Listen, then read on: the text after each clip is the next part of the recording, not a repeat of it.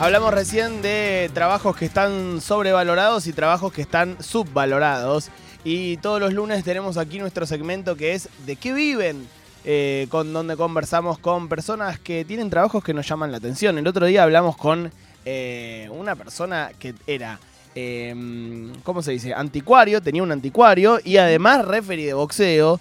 Y hoy eh, vamos a hablar con un trabajo, con un- en realidad con una persona que tiene un trabajo eh, que resguarda un tesoro, siento yo, porque todos los oficios que de alguna forma, entre comillas, se están perdiendo porque no hay tanta gente que los continúe, quienes los conservan, para mí son gente que resguarda el tesoro de ese conocimiento. Así que hoy vamos a hablar con eh, Víctor Fernández, que es el paragüero de Buenos Aires. Hermoso. Así me gustaría eh, llamarlo, que está en comunicación con nosotros. Hola Víctor, ¿cómo andás?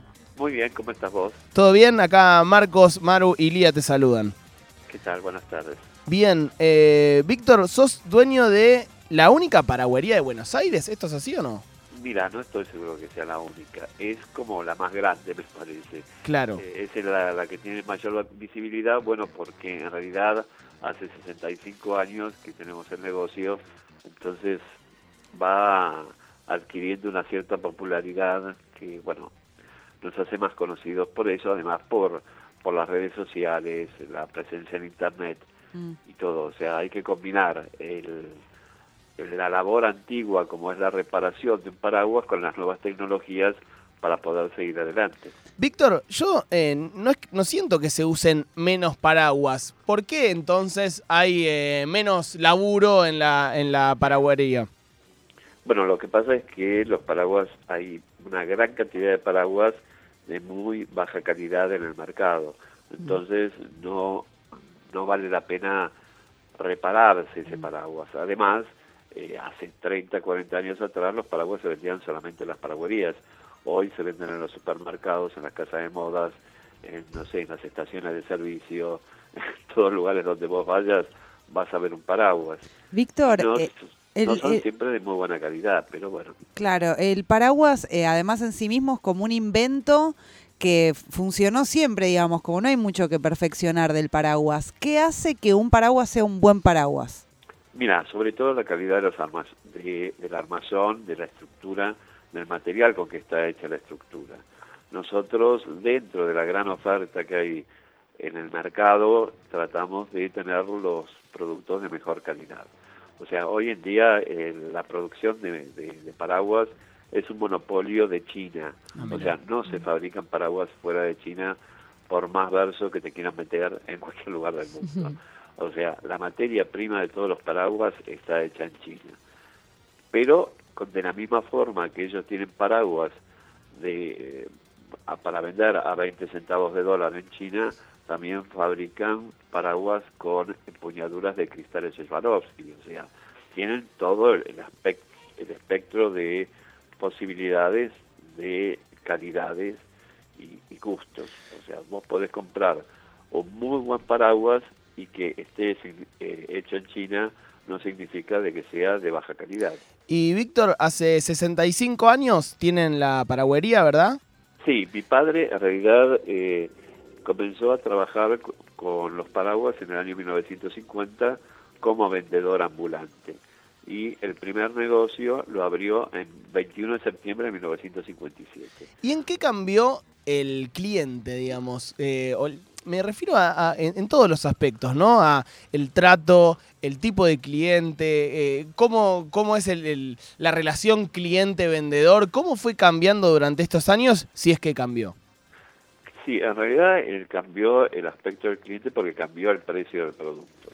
Cuando mi pa- cuando yo era chico, yo tengo 65 años también.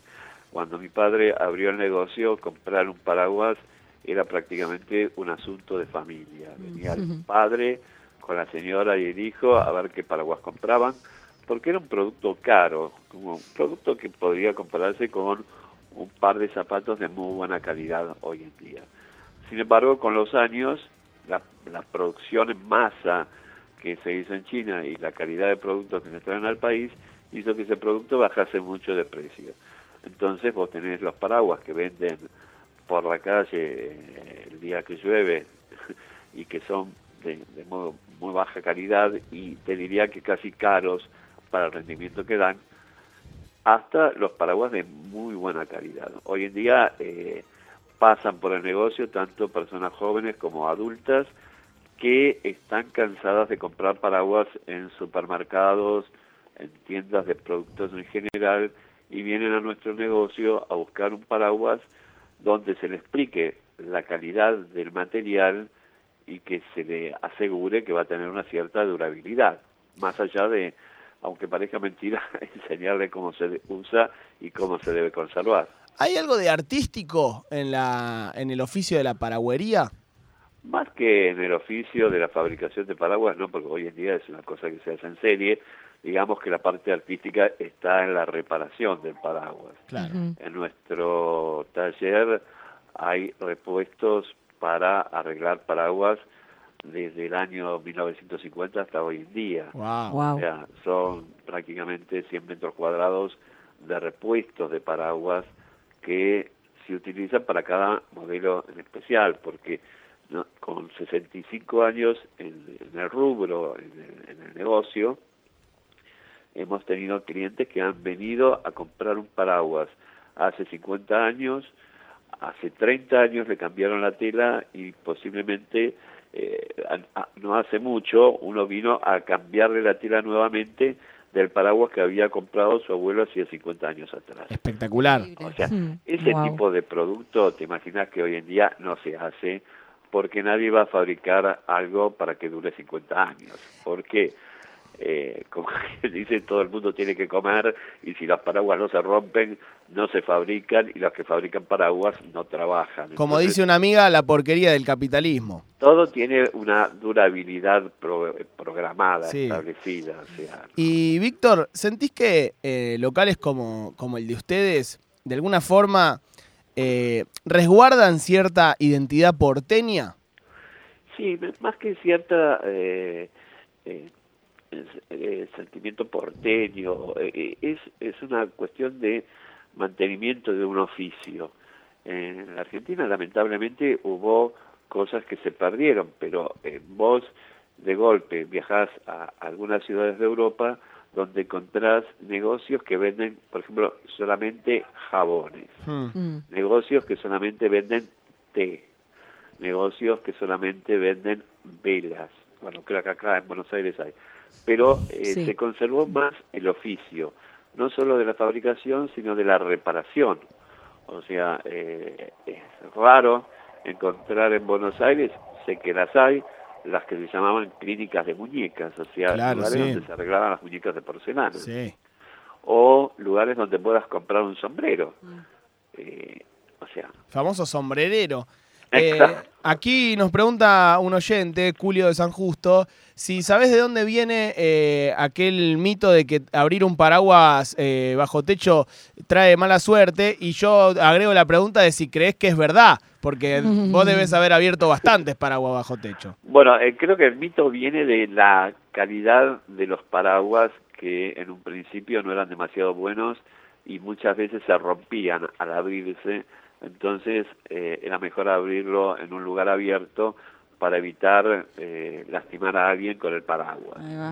Y con respecto a abrirlo, para nosotros el abrir el paraguas es un síntoma de buena suerte porque significa que está la probabilidad de venderlo. Bien. No abrirlo es una catástrofe. Ah. Podrían tener un patiecito ahí. Mirá, te, te- va- te lo muestro, pero vamos al patio. No, no, pero de hecho yo he tenido que salir a la calle a abrir paraguas para gente que quería comprarlos porque yo se lo mostraba y no lo querían llevar porque había abierto el paraguas abajo del techo. Ah. Entonces, mire, no se preocupe porque lo abrí yo. A lo que me contestaban, no, pero lo voy a usar yo. No, pero este, este ya está yeteado, Víctor, Claro, disculpame. como que hubiese una mala suerte transitiva que viajaba abajo del paraguas. Entonces, salí eh, en los momentos en que no vendes nada, como, como ha pasado durante esta última época, en que por cuestiones estas climáticas del niño y Claro. no reservas ha llovido tampoco. Claro, bueno, las- las- la sequía no afecta solo a los ojeros, también a los paragüeros. no, no, no, no, claro, lo que pasa es que eh, tenemos un lobby un poco más chico. Claro. Claro. Ustedes no inciden en, en el dólar, no pueden guardar los, las hojas en los hilos. Dólar paraguas. el dólar paraguas. que a mí, hasta hace unos meses, me pedían abrir un paraguas y lo sacaba a pasear alrededor de la de que se lo llevase. Hacías que llovía vos ahí con una manguera. Claro, bueno, es como siempre. eh, los días que llueve, todos los paragüeros somos millonarios. Cuando deja de llover, no nos vienen a visitar ni los familias. Y Víctor, ¿qué, ¿cuáles son los paraguas que más le gusta a la gente? ¿Cuáles son los que más se venden? Mira, eh, en realidad los que más se venden son los paraguas que se pliegan, porque está la cuestión esa de llevar el paraguas siempre encima, cosa que yo no le veo la utilidad de salir de tu casa un día de sol que hace 48 grados y llevar el paraguas, ¿no? O sea, es muy baja la probabilidad de que llueva, pero hay gente que está empecinada en que tiene que llevar el paraguas en el bolso, en la cartera. Son los que más se venden, pero también son los que menos duran, porque eh, se pliegan y tienen partes que se doblan hasta en tres segmentos, entonces eso hace que sean menos duraderos que los paraguas largos que están hechos en una sola estructura. Pero bueno, sobre gustos no hay nada escrito. A mí me parece que los paraguas largos son más elegantes y son más duraderos. La verdad que son Sí. mucho más elegantes. Sí. Incluso hasta si uno quisiera eh, eh, eh, simular un enfrentamiento eh, de esgrima o, pegarle un correctivo a alguien, Un un paraguas, un paraguas largo es otra cosa. Yo tengo un paraguas largo y- Exacto, que eh, sobre todo nosotros tenemos eh, eh, paraguas con empuñadura de ciervo que se lo podés clavar en la cabeza a alguno. Pero claro. Claro. Vos sabés los paraguas que tengo yo, papi, te metes conmigo Te por la sentís calle. más segura, te sentís más segura. Claro. sí. Yo siempre pienso, van a pensarlo dos veces eh, para venir a atacarme, porque tengo un paraguas. Tengo casi una espada. Perdón, eh, Víctor, ¿has visto eh, algo que yo solo he visto en películas? No sé si, si serán reales. El famoso paraguas espada o paraguas cuchillo, que es como que del, del mismo paraguas sale una, un sable. ¿Eso es un mito o existe? No, no, existe. Nosotros los hemos tenido para reparar. No los vendemos porque, eh, imagínate, tener un paraguas con un cuchillo adentro es como tener un negocio de armas con las balas puestas. Claro, Claro. claro. O sea, vos no sabés si que te lo va a comprar te va a clavar el puñal a vos o se lo va a llevar directamente. Entonces, arreglarlos arreglamos. Eh, los tenemos guardados y en el momento en que vienen a retirar se lo damos al, al cliente. Pero no tenemos a la venta ni en exposición tampoco. ¿Cómo es la relación? Preguntan acá en eh, oyentes, eh, una pregunta que me parece muy buena. ¿Hay una pica con los meteorólogos, por ejemplo? Mira, eh, a mí lo que me importa es los, que los meteorólogos digan que va a llover. Bien. Bien. Porque si, va, si dicen que va a llover, hay gente que tiende a ser precavida Ah, y mira. tiende a comprar paraguas.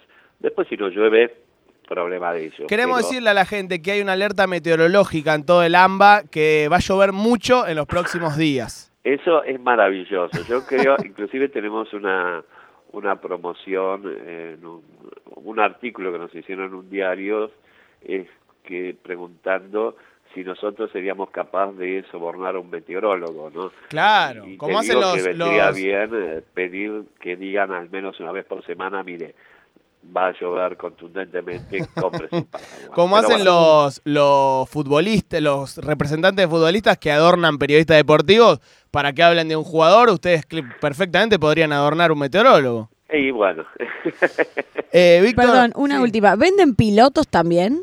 En un momento tuvimos pilotos, pero ahora no, ahora no. O sea, el, el problema es que no tenemos infraestructura en nuestro negocio como Claro. para probárselos. Claro. Teníamos unos pilotos que en un momento habíamos traído de, de España que se llamaban chubasqueros, que eran una sola medida y que eran unos pilotos ideales como, eso sí, como para llevar en la cartera y ponértelo en caso de que se largue a llover.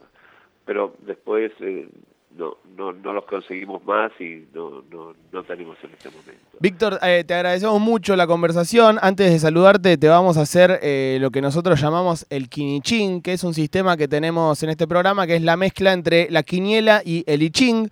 Vos, te- vos tenés que elegir eh, un número del 1 al 80 y aquí el quinichín te devuelve una frase de una personalidad destacada del arte, de la cultura, del deporte, de la música.